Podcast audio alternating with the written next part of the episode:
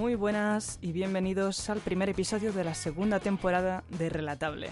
Es un Relatable 2.0, con muchos cambios, nuevos fichajes, nuevas secciones. Yo soy Isis y están conmigo Paula, Sam... Hola, hola, hola.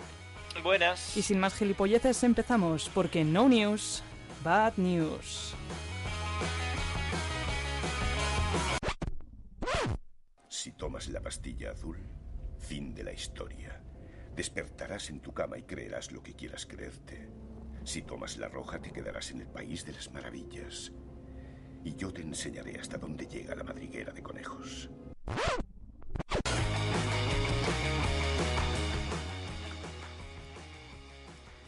Bueno, pues el clip de audio que traemos hoy es de la película Matrix.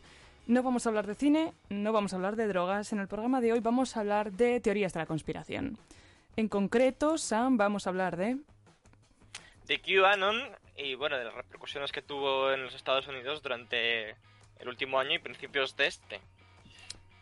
También íbamos a hacer una pequeña comparación con el tema de si se puede considerar o no. Tenemos debate también aquí dentro, una secta. Efectivamente. Y pues nada, Pues todo. eh, estamos todos ready. Paula, ready. Yo estoy ready. Paula siempre Vámonos. ready. Vámonos, vámonos. Pues empezamos, nos vamos con todo mal.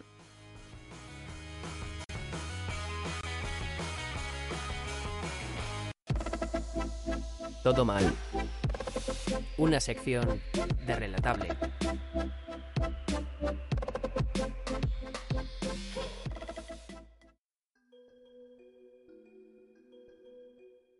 ¿Qué es QAnon? Tratar de explicar en qué consiste una teoría de la conspiración sin hacer propaganda de sus mensajes es una tarea casi imposible. No solo porque cada conspiración es diferente, sino porque para todas la mentira, creíble o no, es un vehículo de propagación.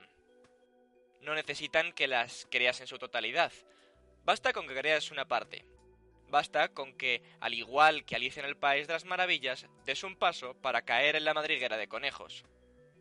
QAnon es una conspiración entre conspiraciones, lo suficientemente grande para salir de los círculos más extremistas y colarse en la política más reciente. Aunque su propuesta principal sea tan extravagante como afirmar sin dudas que la Tierra es plana o que el hombre nunca llegó a la Luna.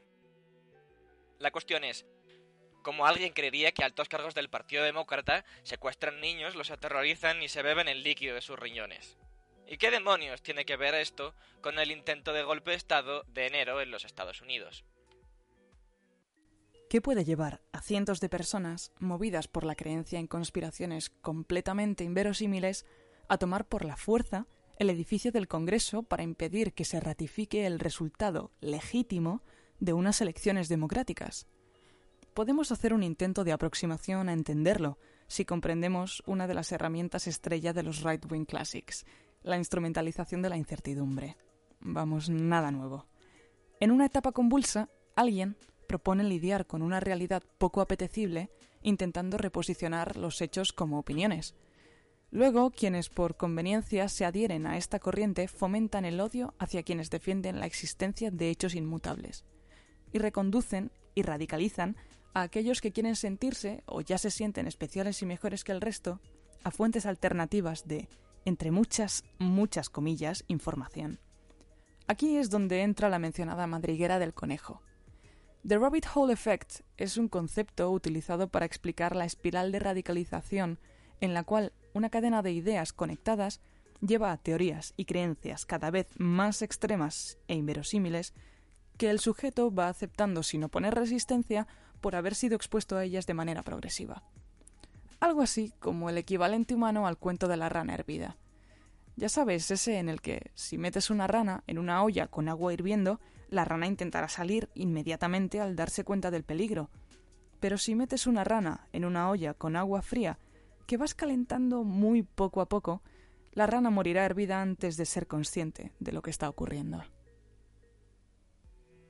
En el año 2016, una mezcolanza de hechos falsos y noticias reales da origen a una nueva conspiración, un nuevo virus.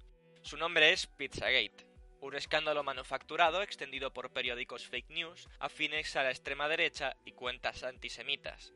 En esta conspiración, los papeles filtrados por el caso Wikileaks sumados a una investigación de la policía de Nueva York, probarían la existencia de una cábala demócrata que participaba del tráfico humano para hacer rituales satánicos usando una pizzería neoyorquina como tapadera. Pero la conspiración, como tal, no tenía mucha cabida, y como un virus sin un medio para transportarse, estaba muerta. Y aquí es donde entra 4chan. 4chan es una mezcla entre red social y conjunto de foros donde los usuarios comparten información de forma anónima. Es una de las comunidades más influyentes, insulares y a la vez polarizantes de Internet. El concepto de un individuo anónimo o anón haciendo investigación y afirmando revelar información de otro modo clasificada es una de las claves del funcionamiento de QAnon, y en realidad no es algo novedoso en 4chan. Ya ha habido personas afirmando ser miembros del gobierno o tener información clasificada, desde uno afirmando ser un analista del FBI asegurando que cuando Trump ganase Hillary sería encerrada, hasta otro llamándose High Level Insider afirmando tener pruebas de que Diana de Gales había sido asesinada después de intentar parar la conspiración que haría caer las Torres Gemelas. La clave, en el caso de QAnon, es que hay una agenda ideológica muy concreta en un panorama político muy crispado. Y la idea, al fin y al cabo, era defender a Trump a toda costa. Well, I don't know much about the movement other than I understand they like me very much.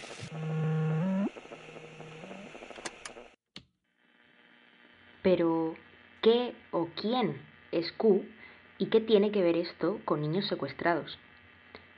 Q Clearance Authorization es el nombre de un tipo de autorización de seguridad en el gobierno de los Estados Unidos que permite el acceso a datos restringidos de alto secreto, como los códigos nucleares.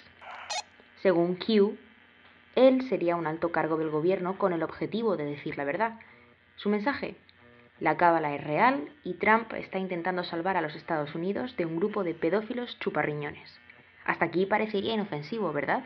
Solo gente loca diciendo locuras. Pero la conspiración tiene cierto appeal a la retórica conservadora y además, como una buena película de acción es entretenida, hay malos y buenos y es fácil de entender. Y, como decía, según se le atribuye Joseph Goebbels, ministro de propaganda del partido nazi, una mentira repetida mil veces se vuelve verdad.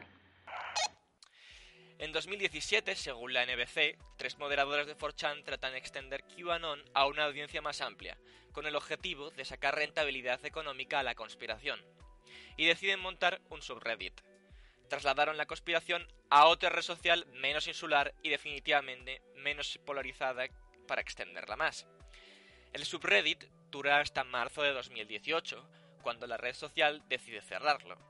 Pero aún así ya se ha vuelto relativamente popular y sus usuarios ya se mueven entre redes. Y esos moderadores de 4chan deciden montar un canal de YouTube en el que hacer directos. El canal se llamaba Patriot Shopbox, la plataforma patriota. El canal consigue invitados tan notables como la congresista republicana por armas Lauren Boebert y uno de los publicistas de la campaña de Trump. QAnon está al borde del mainstream, Solo necesita un empujón más y un poco más de crispación para que el desencanto de los republicanos se vuelva paranoia absoluta. Marzo de 2020. Golpea la pandemia del COVID. Aquí entra uno de los líderes de audiencia de la Fox, la cadena televisiva conservadora de los Estados Unidos, y que está haciendo el agosto con cuatro años de presidente. Sean Hannity, a principios de 2020, empieza a hacer retweets a un par de cuentas afines a las conspiraciones de QAnon en su cuenta de Twitter. Alex Jones, presentador desquiciado del programa de conspiraciones de la alt-right Infowars, se suma rápidamente al carro y finalmente el vocero moderado de los ultraconservadores de la Fox, Tucker Carlson, también se suma. Desde marzo hasta abril de 2020, justo durante la primera ola de la pandemia, la afluencia y comentarios en redes sociales mencionando a QAnon se triplica la tensión aumenta hasta llegar a su pico más alto durante el ya de por sí caldeado ambiente de la campaña electoral. Las acusaciones de fraude ante la victoria del demócrata Biden, jaleadas por el discurso del presidente, terminan en uno de los días más negros para la democracia americana. Lo que supuestamente empezó en una pizzería neoyorquina termina en el Congreso de los Estados Unidos.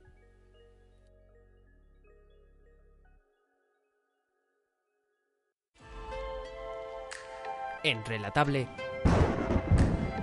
El Tiempo.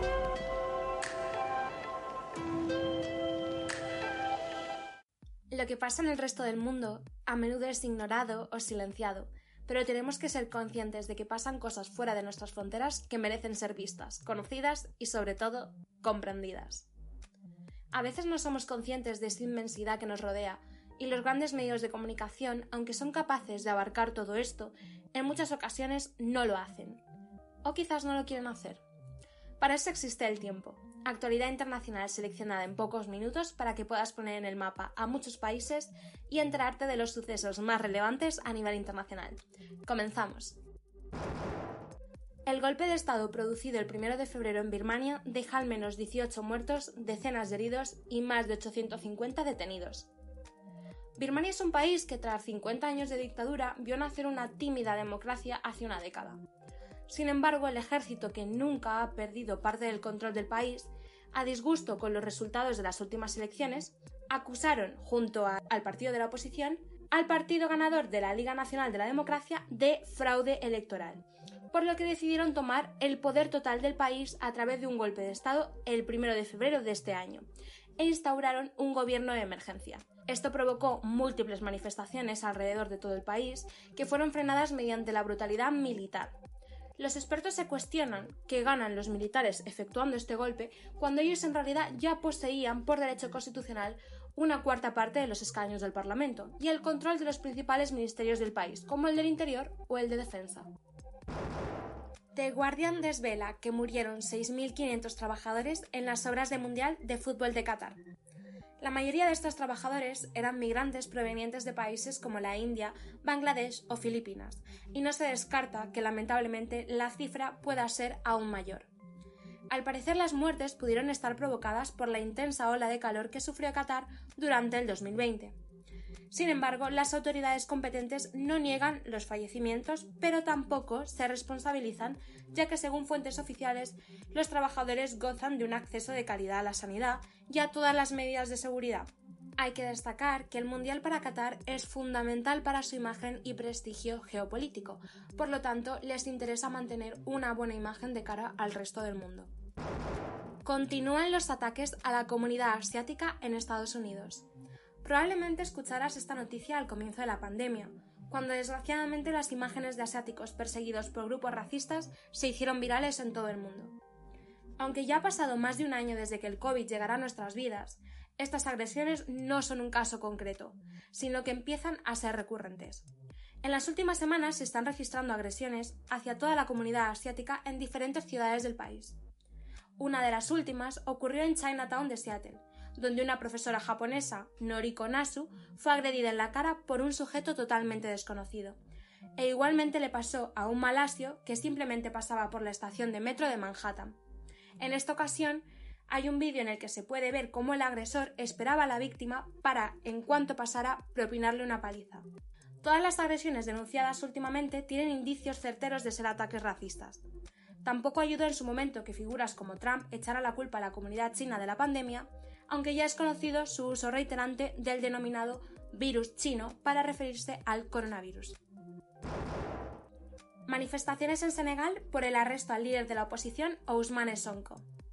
El líder del partido senegalés llamado PASTEF fue arrestado el 4 de marzo por alteración del orden público mientras acudía a un juicio en el que se le acusaba por violación. A partir de su detención, el país entero se echó a la calle, ya que aseguraban que es un complot por parte del gobierno actual. Además, el gobierno ha censurado dos canales de televisión por dar cobertura a las manifestaciones. Este hecho, sumado a la enorme represión policial que se ha cobrado la vida de siete personas y más de 200 heridos, hacen que el país entero estalle en ira y exijan la liberación de Ousmane Sonko. Estaremos atentos a Birmania y al Senegal para ver cómo evolucionan los conflictos. Hasta aquí las noticias más relevantes, seguiremos buscando y destacando lo más importante las siguientes semanas.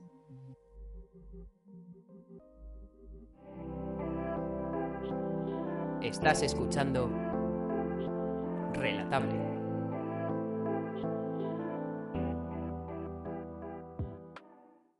Bueno, bueno, bueno. Pues esto es una especie de pequeño espacio nuevo, ya que hemos hecho un cambio de formato. Eh, cuando empezábamos a hablar de Relatable hablábamos de de, de table, de table, la mesa, y va a ser donde hagamos este pequeño debate después de, de la parte más analítica de la sección. Así que bueno, ¿qué queréis comentar? Yo creo que también vendría muy bien ahora eh, hacer un una pequeña referencia al título y a lo de qué es realmente eso de que los demócratas les chupan los riñones con pajita a niños. Eh, ¿Qué es el adenocromo? Eh, pero con pajita metálica que hay que salvar a las tortugas. Claro, por supuesto, somos demócratas. Hay que, hay que, hay que democratizar a las tortugas y hay que exportar democracia.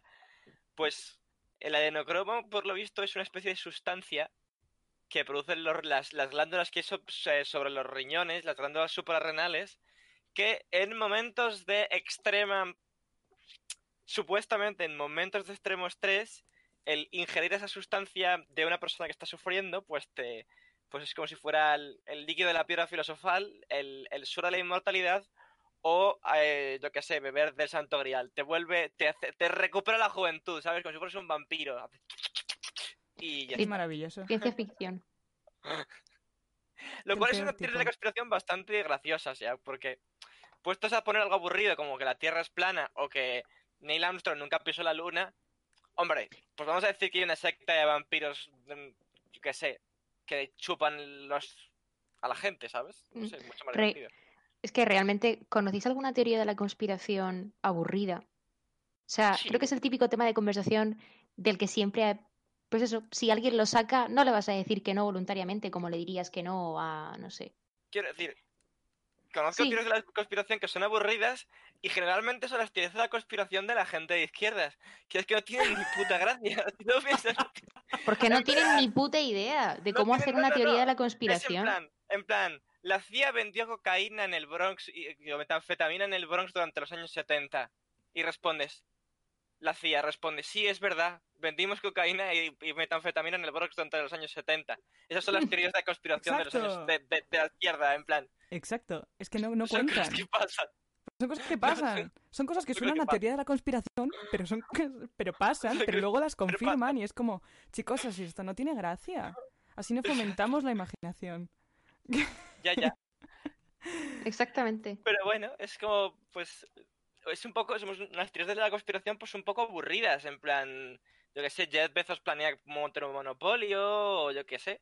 Mientras tanto, pues tienes, hombre, teorías más interesantes, como nos están poniendo, Microsoft nos está poniendo microchip en las vacunas, ese tipo de cosas. Hombre, Le dan vidilla. ¿puedes hacer Sí, una película? ¿Vosotros de la que la haríais? ¿De Bill Gates poniendo microchip en vacunas?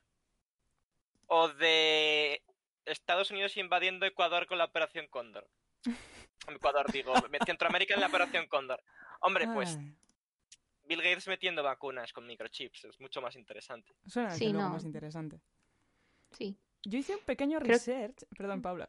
Eh, No, no, no. Hice un pequeño research sobre el tema del adenocromo y había un vídeo muy interesante de, creo que era Vice, que hablaba sobre que esto venía de lejos, que al final QAnon lo que ha hecho es coger un poco de todas las conspiraciones de la historia y unirlas bajo el mismo nombre. Porque tú crees, tú crees de verdad que hay algún QAnoner que no crea, que crea que hemos llegado a la luna. QAnoner. QAnoner, sí. QAnoner. QAnoner. Es que suena muy Suena- súper despectivo. Ha sonado súper despectivo y suena como cuando mi madre descubrió Twitch y decidió llamar a los, a los espectadores de Twitch Twitcheros y desde entonces ya les llama Twitcheros. Se lo compro. Se lo compro Y 100%. son- la, la gente de Twitch son Twitcheros, los, la gente que sigue teoría de la conspiración eh, trampista son cuanoneros. O QAnoners. cuanoneros. Es que me suena, a, a, ¿sabes? A, a fandom. Suena a neutrón y a protón. A protón, cuanoner. Una partícula de una partícula de estas específicas, sí, sí que Madre suena de eso. Dios. Pero lo Eh, veíamos en plan que cuando comentaba antes, eh, técnicamente la, la semillita empieza en 2016 con, con un escándalo que, pues eso, pretendía decir que toda esta cábala estaba oculta debajo de una pizzería neoyorquina y que por lo visto Wikileaks tenía algo que ver, vamos. Pero bueno, Que la hemos cosa es comentado meter. qué pasó en Pizzagate. Hemos comentado qué fue, pero es que eh, tampoco fue un moco de pavo. Al final, un pavo se presentó allí armado, eh, exigiendo que le enseñaran el sótano donde los demócratas tenían eh, el tráfico, la red de tráfico de niños. Eh, en una pizzería, en un local de una pizzería que ni siquiera tenía almacén. Es que- ¿Sabes? Está sonando ahora mismo en mi cabeza, para quien le conozca esta canción, la banda sonora de Spider-Man 2. La música cuando Spider-Man va a buscar pizzas, ¿sabes? Que es como estereotípicamente italiana. Pues eso. Marcello. Marcelo. Marcelo. tener, tener bigote no te enseña a hablar italiano. Pues eso. Oh, madre mía. Decían que eso. es que Di, Paula. Sí, no, que el tema, justo lo que estabas hablando de que el tema, digamos, la segunda parte que habíamos pensado para esto, el tema de las sectas o cómo relacionar todo esto que hemos contado antes con las sectas, es donde también la cosa se pone interesante, porque bueno, al final no deja de ser una conspiración, pero ¿cómo podemos teorizar sobre esto y cómo podemos sacar conclusiones? Es donde realmente está la, la molla del asunto. Y me molaría que, que también habláramos de eso. Claro, pues dale, ¿No? dale duro. Bueno, pues como íbamos diciendo antes, también volviendo al tema de, de cuáles son las características y los, los componentes que hacen de una secta una secta, además de la encrucijada, que es ese momento de vulnerabilidad, del que, pues eso, al final cuando todos estamos pasando por una mala racha, eh, estamos más vulnerables y más receptivos, ¿no? Pues empieza la persuasión, el segundo elemento, y el soft sell, el cómo despacito te van vendiendo un mensaje, ¿no? Aprovechando esa vulnerabilidad, tenemos una realidad nueva, tercer elemento, en el que nos introducimos y empezamos a comprar todo lo que nos venden, ¿no? Tenemos al líder carismático, del que ya hemos hablado, tenemos un enemigo externo, que es hacia quien van dirigidos todos esos mantras, ¿no? Alguien a quien tenemos que eh, vencer sí o sí. La presión de grupo, es decir, yo formo parte de un grupo, la- la- el sentimiento de pertenencia es muy importante y luego tenemos al sociópata narcisista, que es el líder del grupo, del que también hablábamos antes. Y esencialmente eso es lo que hace de una secta una secta. Y decíamos que lo curioso también en este caso es que precisamente tenemos a lo que decía Paula, tenemos por un lado al líder carismático y por otro al, al predicador o al, al Hmm. profeta. Hmm. Eh, pero sí que es muy curioso con el tema del soft sell, que Sam no estaba muy de acuerdo en que hubiera habido, que habían sido más los medios. Yo creo que sí que ha habido cuando se intentaron modificar los discursos porque les estaban cerrando plataformas Sí. con todo el tema de Save the Children. Eh, de esto no lo hemos comentado, pero eh, Uf. el hashtag Save the Children, normalmente asociado a la organización benéfica Save the Children, Oh, no. empezó a ser eh, fagocitado por eh, Me encanta. Es lo que nadie piensa en los... Es que nadie va a pensar en los niños. Pues sí, entonces empezaron a como ganar adeptos eh, que estaban utilizando ese hashtag, inventándose eh, escándalos de, pedofilia. Acabo de entenderlo. Es que, claro, es que es QAnon hablando de escándalos de pedofilia usando Save the Children. Es que sí. He tardado un rato a mi cabeza en procesarlo, ¿vale? Welcome, welcome here. Willkommen, bienvenido, welcome. Welcome to the machine, exactamente. Pues sí, entonces es eso, es gente de QAnon usando el hashtag Save the Children para... eh, porque claro, ¿quién no apoyaría una causa de un montón de gente por la calle chillando que tienen que parar los abusos a menores? Es Quiero decir, que, eso es Es que entra por ahí. claro, es que tienes dos opciones. O estás contra los abusos a menores o eres un abusador de menores. No hay, eres ter- un abusador de no hay menores. término Exacto, medio. total. Porque cualquier persona que niegue la nueva realidad en la que vives es, forma parte del enemigo. Efectivamente. Entonces tenemos todo este discurso. Y También existe eh, este punto en el cual, por esto yo defiendo que, que sí que podemos considerar a QAnon una secta. Eh, en unos estudios se hablaban de, de algo que se llama captación y constitución, de lo que es una secta, ¿no? Y le voy a leer la frase literal, que es, se toman mensajes aparentemente inofensivos con apariencia de luchas por la justicia social, lo que comentábamos, para atraer adeptos que se radicalizan a través de lo que ya hemos explicado, The Rabbit Hole Effect, y se convierten en individuos totalmente manipulables. Cuando esa Exacto. manipulación se vuelve destructiva, el grupo se convierte en una secta. Y creo que este es el punto clave y creo que aquí entra el tema del asalto al Congreso. Cuando la Hombre. manipulación se vuelve destructiva y tenemos a este líder carismático que casi está alentando a la gente a que entre al Congreso, Eh, y tenemos a, un montón de gente unida, que es que fueron miles de personas al meeting que hubo antes del asalto al Capitolio, ¿eh? Miles de personas que eran todas seguidores de QAnon, gente del Tea Party, gente del Partido Republicano, eh, los de Blue Lives Matter, eh, toda esta gente que tienen los alt-right classics. Como, entonces, como decía mi abuela, Dios los cree y ellos se juntan.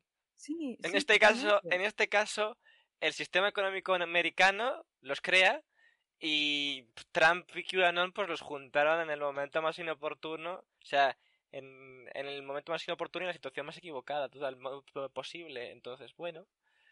no podemos ignorar que, que, el FBI lo ha constituido como un riesgo bastante alto de terrorismo interno, de amenaza de terrorismo interno. Se nos olvida que, que como cuatro meses antes habían intentado secuestrar, creo que era la, a la, a la como si fuera aquí la presidenta de la comunidad autónoma de, creo que fue Minnesota, seis, siete personas con un plan de secuestro detallado de cómo secuestrar a la señora delante de su casa, en plan... Si eso no es terrorismo. No, pues sí, como... No solo mucho aquí porque fue chiquito. Porque los pillaron. Porque la cosa es que los pillaron y no les salió bien. Pero, ¿cómo se nota que, que, es... que si lo piensas bien, Estados Unidos... Eso es escandaloso. Eso es escandaloso. O sea, yo o sea, no me imagino hasta qué, nivel de detalle tenía eso. La verdad es que Estados Unidos está tan obsesionada con el terrorismo exterior que ha completamente ignorado su terrorismo interno desde las Race Riot en, los, en el siglo XVIII, ¿sabes? En plan, cosas como... Y luego en el siglo XIX, cosas como Tulsa o el... O el, o el, el, KKK en, durante el siglo XX. Esos son grupos de terrorismo doméstico. Igual, es que es lo mismo. En plan, es eso es terrorismo. En plan, contra. Claro, la cosa es que en Estados Unidos había una marca profundamente racial y el objetivo claramente era la población eh, afroamericana. Entonces el Estado no lo percibía como una amenaza. De hecho, servían en parte a los intereses racistas del Estado. Así que, pues ni tan mal. Y ahora, quien ejerce el terrorismo de Estado no son grupos organizados, sino la propia policía.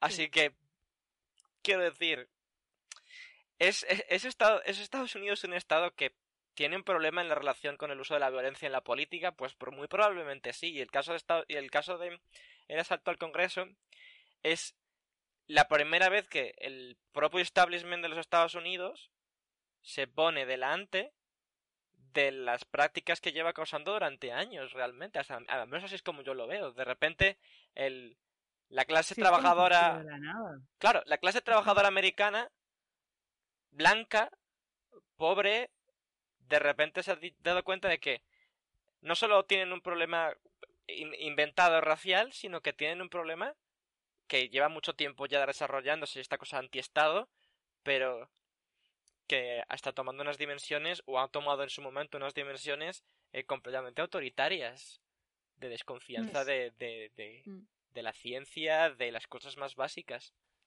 Quería comentar una cosa respecto a lo que decía Paula antes, de lo perjudicial que puede llegar a ser el discurso de que todos son iguales, ¿no?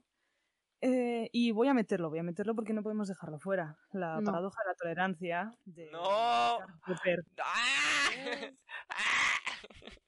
Claro, sonidos preciosos para radio. Todo el mundo quiere escuchar eso, Sam. Por supuesto. Eh, hay que meterla porque, si no me equivoco, además, esto lo estábamos comentando el otro día, leímos que Popper había sido el que había inventado el término... ¿Cuál era? Secta, si no me equivoco. ¿Era el que había inventado el término secta? Creo que sí, creo que sí. Puede ser, puede ser. Pues eh, el tema de la tolerancia, teoría filosófica, ¿no? Eh, escrita en el libro de La sociedad abierta y sus enemigos, de 1945. También el año explica bastante el contexto en el cual se desarrolla esta teoría, ¿no? Eh, básicamente explica el por qué una sociedad tolerante no puede ni debe ser tolerante con la intolerancia. La tolerancia ilimitada puede llevar a la desaparición de la tolerancia. Cuando extendemos la tolerancia a aquellos que son abiertamente intolerantes los tolerantes terminan siendo destruidos y la tolerancia con ellos. Cualquier movimiento que predique la intolerancia y la persecución debe estar fuera de la ley. Y defender la tolerancia exige no tolerar al intolerante. Que esto parece de perogrullo, ¿sabes? Quiero decir, parece una especie de, error lógico. Has dicho tantas veces la palabra tolerancia que ahora suena extraño. En plan... Ahora estás empezando a verla escrita en otros idiomas. Efectivamente. el cerebro, el cerebro me hace, Ah. me hace volteretas. Sí, Eh, a mí lo que hace poco tuve también eh, debates de este tipo de hasta que quién pone la línea de dónde está la tolerancia y tal. Y me voy a poner que yo estoy perfectamente en tu cabeza y sé cómo piensas, Isis, porque ya sabes que te entiendo y que compartimos la misma opinión. Pero bueno, me voy a poner del lado de una persona pues que te diría, bueno, y entonces quién dice que es tolerante y que no, y hasta qué punto es intolerante establecer los límites de la tolerancia y dejar fuera hombre, ¿Qué, ¿Cuál sería para ti? Porque yo sé qué vas a decir, pero bueno, ¿tú qué dirías? Es que es cualquier movimiento que en su ideología excluya a otras personas de derechos Exacto. básicos. seamos aburridos, volvamos a Kant. Mi libertad, o sea, mi, mi- mi libertad acaba donde empieza la tuya. Eh, no hagas, no hagas a los demás lo que no quieras que te hagan a ti. Imperativo categórico. Imperativo categórico, seamos aburridos. según una máxima tal que puedas creer que es al mismo tiempo que se torna en ley universal. Pero Kant es un aburrido. Kant es aburrido, pero Kant tenía razón respecto a algunas cositas. Algunas cosas. como son. Entonces, eso, al final, si, si yo, en mi, vamos a, a hacer un ejemplo sencillo. Si yo en mi programa político, ¿vale? Estoy defendiendo la amplitud en libertades de todas las personas. Tú en tu programa político estás defendiendo que colectivos no puedan existir. Creo que está muy claro cuál de los dos está defendiendo más la tolerancia. Y este es el problema. No puedes, la, la dignidad humana, el- la libertad no, no son cosas a, a discutir en un programa político. Y cualquier movimiento que esté en contra de, de ampliar libertades, ampliar derechos, nunca nadie se ha visto perjudicado. Bueno, nunca nadie, quiero decir. Ya no es cuestión de ampliarlos. pena Se han, se han visto perjudicados por nadie. Es menos porque otra persona tenga más derechos. Eh, claro, pero la Ese cuestión es es el que ya, mensaje que parece que no cala. Ya no es una cuestión de ampliar derechos, es una cuestión de tener derechos. O sea, hay una diferencia entre ser conservador, que es una cosa completamente legítima, y, y- y ser reaccionario. Y el problema de este tipo de movimientos ya no es que sean de izquierdas o de derechas, es que son reaccionarios. Es que buscan eh, retrotraerse a unas imágenes distorsionadas de un pasado glorioso que no existe y que nunca ha existido. Eh, mm, en el caso de las personas eh, más eh, estereotípicamente fascistoides, pues es crear una especie de etnoestado con un líder supremo.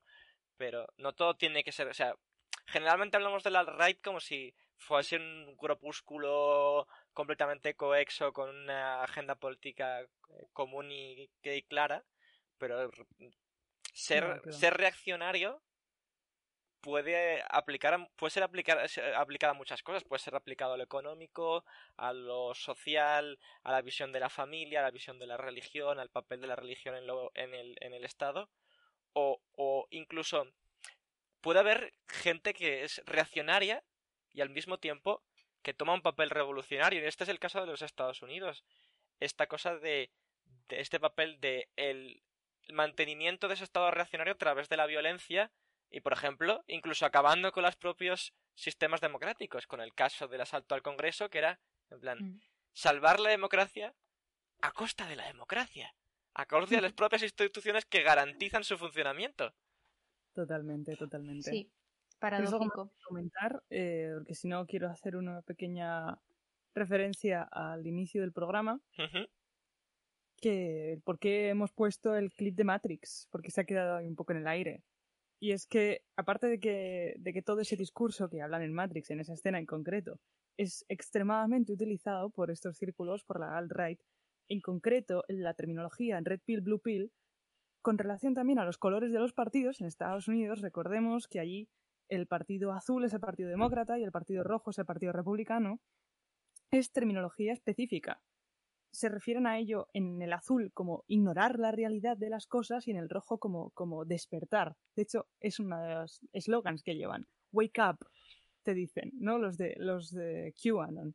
Y por eso también hemos elegido el corte. Y haciendo una pequeña semiosis, aquí voy a, voy a concluir, si me lo permitís, diciendo uno de mis consejos que llevo utilizando siempre para todo el mundo y que me lo aplico a mí sobre todo cuando me leo, no sé, cualquier tipo de reseña de algún libro o voy a, voy a una charla o algo.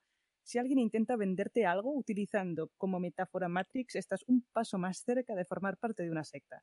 Huge red flag, No pun intended. Razones para no matarse todavía. En Relatable.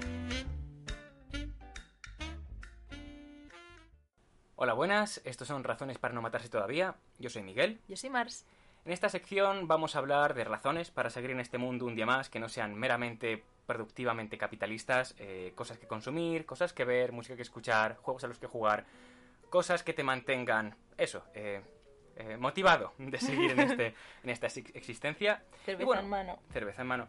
Ah, como estamos en un tiempo de crisis, de pandemia, vamos a hablar de cosas que puedas consumir desde casa sin tener que, eh, ¿sabes?, empeorar la situación. Entonces, eh, empezamos hoy con una serie de dibujos animados que está en YouTube, gratuita. eh, se llama Bee and Puppy Cat. Abeja, Abeja y perrito gato. abeja y perrito, Perrito gato, eh, traducido para que sepáis cómo se escribe. ¿Qué opinas tú de esta serie, Mars? Oh, es una serie maravillosa. Eh, una vez más, mención especial a arroba atonga, que me pasó el enlace el otro día. No sé cómo nos dimos cuenta de que nos gustaban los dibus a los dos y bueno, eh, se lo mostré a Miguel, que es mi compañero mm, hoy y siempre de, de dibus. Y resulta que él ya lo conocía hace cinco años, me decías, ¿no? Sí, sí, yo vi, hace cinco años ya vi un, un capítulo de Bian Papi Cat que estaba subido a YouTube, pero parecía que era parte de una historia más grande, eh, pero no tenían nada más subido y nada, hasta que no me lo dijo Mars no empecé a verlo. Diego me pasó un enlace con, con una, un una recopilación de 10, eh, los 10 episodios que estaban subidos a YouTube, una hora en total, es ¿no? la temporada uno, aproximadamente. sí, sí, la temporada 1 de Em, Bian Papi Cat. Una maravilla, una maravilla. Y bueno- Esquema cromático, em, eh, todas las formas, o sea, visualmente es una pasada. Sí, es cierto, es verdad también el doblaje en versión original se siente como si estuviese escrito para una persona, ¿sabes? Como si tuvieses en- en mente quién va a doblar ese personaje y lo hubieses escrito para ese para esa persona que sabe que sabe hacer el imbécil también como lo hace Lee. Ah, está muy muy muy bien, está totalmente gratis, 10 capítulos. ah, y buenas noticias, ah, creo que es Netflix. Netflix. Netflix que ha anunciado que para 2022 van a sacar la segunda temporada en su plataforma. So We're living for it. Ujú, eh, Damn it. puedes verlo ahora y luego cuando lo vayan a sacar de nuevo y luego vértelo y revértelo de nuevo. Es, es mi recomendación personal. Eh, Ok. Segundo. Yeah, yeah. Ah, bueno, pasando a literatura. Literatura. Yo me he estado leyendo El archivo de las tormentas de Brandon Sanderson, que es una, una obra de ficción súper grande. Súper Es grande. cortísima. Es Es enorme. cortísima. Cada libro son 1400 páginas que, bueno, que quien lee no es, no es muchísimo, ¿no? Pero, wow, es, es tipo Juego de Tronos, más gordo. Me he leído todo Juego de Tronos y esto es más gordo que Juego de Tronos, chicos. Ah, súper interesante porque tiene un sistema de magia construido súper complejo y no te lo no te lo lanza a la cara, sino, que tienes que estar indagándolo. Tienes que estar indagándolo. Al parecer, según he hablado con gente, cuando lo relees, ah, te va dando pistas de cómo funciona a lo largo. Entonces, cuando lo relees, de repente, sabiendo lo que sabes después de leerlo, es muy interesante. Ah, entonces, altamente recomendado. En realidad, no lo hubiese leído por mi cuenta. eh, me lo recomendó alguien y de repente ya estaba enganchado. Eh, pero sí, Brandon Sand- Sanderson es un escritor de ficción bastante interesante. Eh, ¿Tú qué estás leyendo? Oh, yo estoy leyendo mi sueño Cottagecore de cuando tenía. pf, ¿Qué tendría? ¿Ocho años? Es, es, es mi libro, es mi libro de la infancia, es, es, es mi libro. En realidad es una serie, esencialmente es una trilogía, Fairy Oak, eh, Roble Encantado. Eh, cuenta la historia de dos gemelas que, bueno, resulta que son brujas. Eh, ¿Por qué me debería leer yo ese libro? Que- ¿Por qué deberías leerte ese libro? Bueno, es que en realidad deberías leer Fairy Oak porque es súper wholesome, es una historia de aventuras y a la vez es, es, es una historia de... Ay, es que claro, de repente lo tengo que contar como que es una historia de amor y no lo es, ¿sabes? Ya. Pero más o menos, o sea, es como la clásica historia de la amistad y de, y de la aventura, y, pero no sé, no sé cómo contarlo de una forma interesante. Ok, ok. I'm just gonna demand una serie de, de animación 2D de Fairy Oak. That's all I'm gonna say. Ok, I will take that. Pero yo sé que estás leyendo otro libro porque te lo he regalado. Ah, Y es- sí. Y es, y es un libro muy De ese sí hay una adaptación 2D already de Ghibli, El Castillo Ambulante. Eh, una maravilla, la verdad, es bastante diferente. Todo el vibe del libro es bastante diferente que la película, but I'm enjoying it. Mucho más irónico, eh, de una manera muy graciosa. Eh, yo es que ya lo había leído eh, y por eso eh, lo, lo regalé con tanta seguridad. Y sí, sí, definitivamente recomendado ver de nuevo la película, que la, la vimos hace poco por quinta vez. Ah, y el libro que es, que es maravilloso. Y desde luego. Bueno, ¿y qué tienes que contarme nuevo del Señor de los Anillos que no sepa? Ah, ¿qué te tengo que contar nuevo del Señor de los Anillos? Eh, que como soy un poser y leo todo en, en- en versión original cuando se puede, pues me lo, he me lo he intentado leer en inglés, porque yo me he intentado leer El Señor de los- de los Anillos en español, pero, pero la traducción es muy pomposa, como que intentan poner lenguaje de época y yo nunca pasé de la página 50, porque es muy descriptiva y todo el rollo, entonces como un lenguaje pomposo de repente se te hace pesadísimo, pero me lo he leído en versión original, porque me compré hace 7 años un libro en versión original porque la portada era bonita. Yo entonces aún no sabía inglés, pero la portada era muy bonita. Eso me recuerda cuando me compré unas gafas sin graduar, que eran las únicas que me quedaban bien de toda la óptica. I was 13. Jo. Entiendo. Parecido. Parecido, solo que te fue útil al final. Ah, pues a mí sí, a mí sí.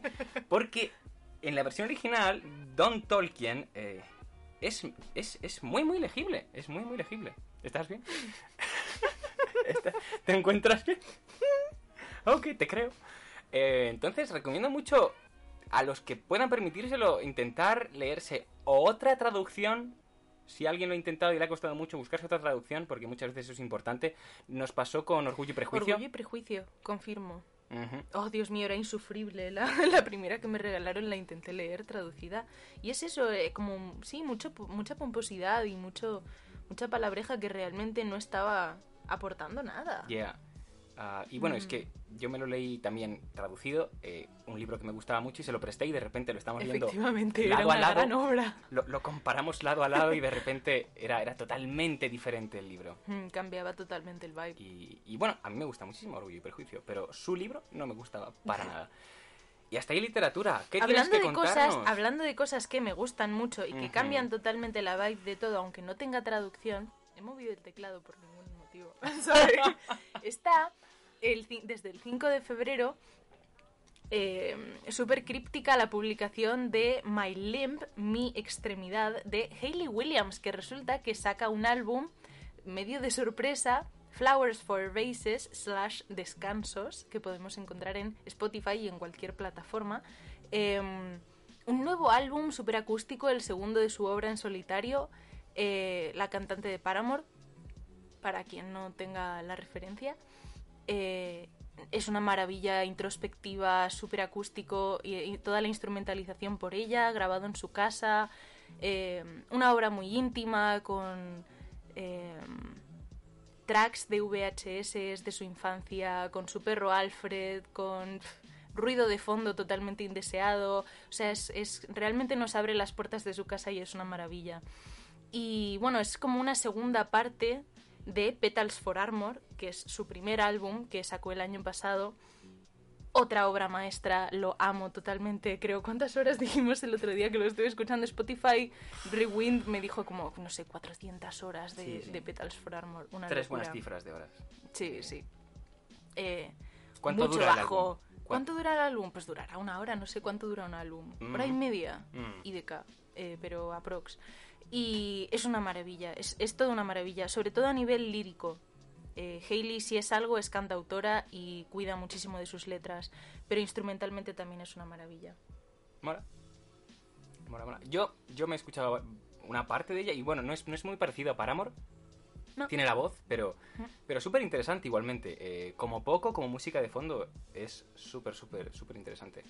Si os apetece poneros algo y no sabéis qué poner en algún punto, probarlo. Si nos funciona, bueno. Pero si Y- os funciona igual. Otras news para el mes de marzo mm, es el Pichi Fest que se celebra el 13 de marzo. Pichi Fest, como suena, con I latina, Pichi como el de Heidi. eh, que si bien, si bien se, van a, se van a juntar recién el, el 13 de marzo, es un evento anual de fanzine, ruta del fanzine, autogestionado, feminista, una maravilla. Eh, a quien no pueda asistir el 13 de marzo en Madrid, eh, igual recomiendo la plataforma como, como sitio de referencia para encontrar fanzines de artistas autogestionados. Y eso es todo por hoy. Buena suerte sobreviviendo. bye. Bye.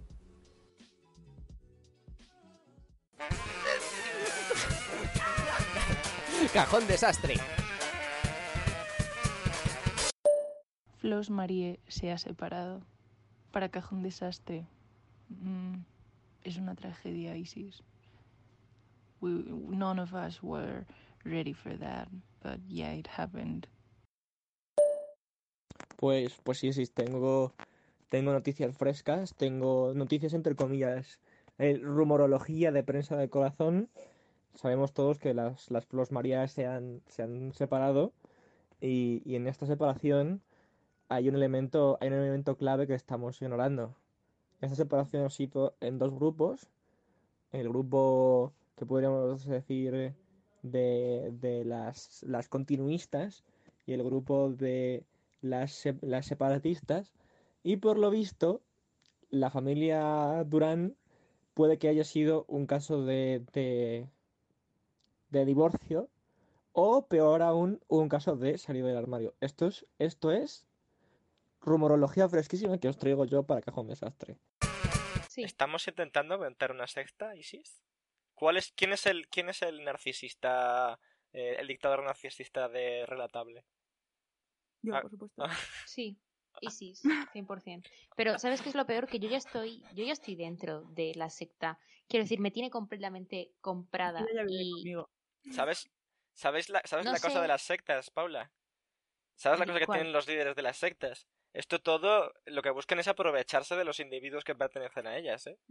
Ella sabe que puede hacer conmigo lo que quiera. Yo no sé hasta qué punto yo le pido un vaso de agua y ella va a la cocina, me echa la droga y me lo trae como si no hubiera pasado nada. Eh, es- me echa droga en el colacao. Esto es mentira, mentira, pero mentirísima. Todo lo que sea difamar, muchísimo más de María y de mí que nosotras de ella. todo lo que sea difamar a Isis es, es, es Nisit. Estoy muy Eh, cómoda en la realidad que Isis ha creado para mí. No tengo intención de salirme. Agradezco tanto que todo esto esté grabado, señor. Que. Es que, es que ha sonado muy distópico, en plan. Sobre todo si la sacas fuera de contexto y lo pasas, mandas este clip de audio a cinco años al pasado y de repente, ¿qué demonios ha hecho el Estado Islámico?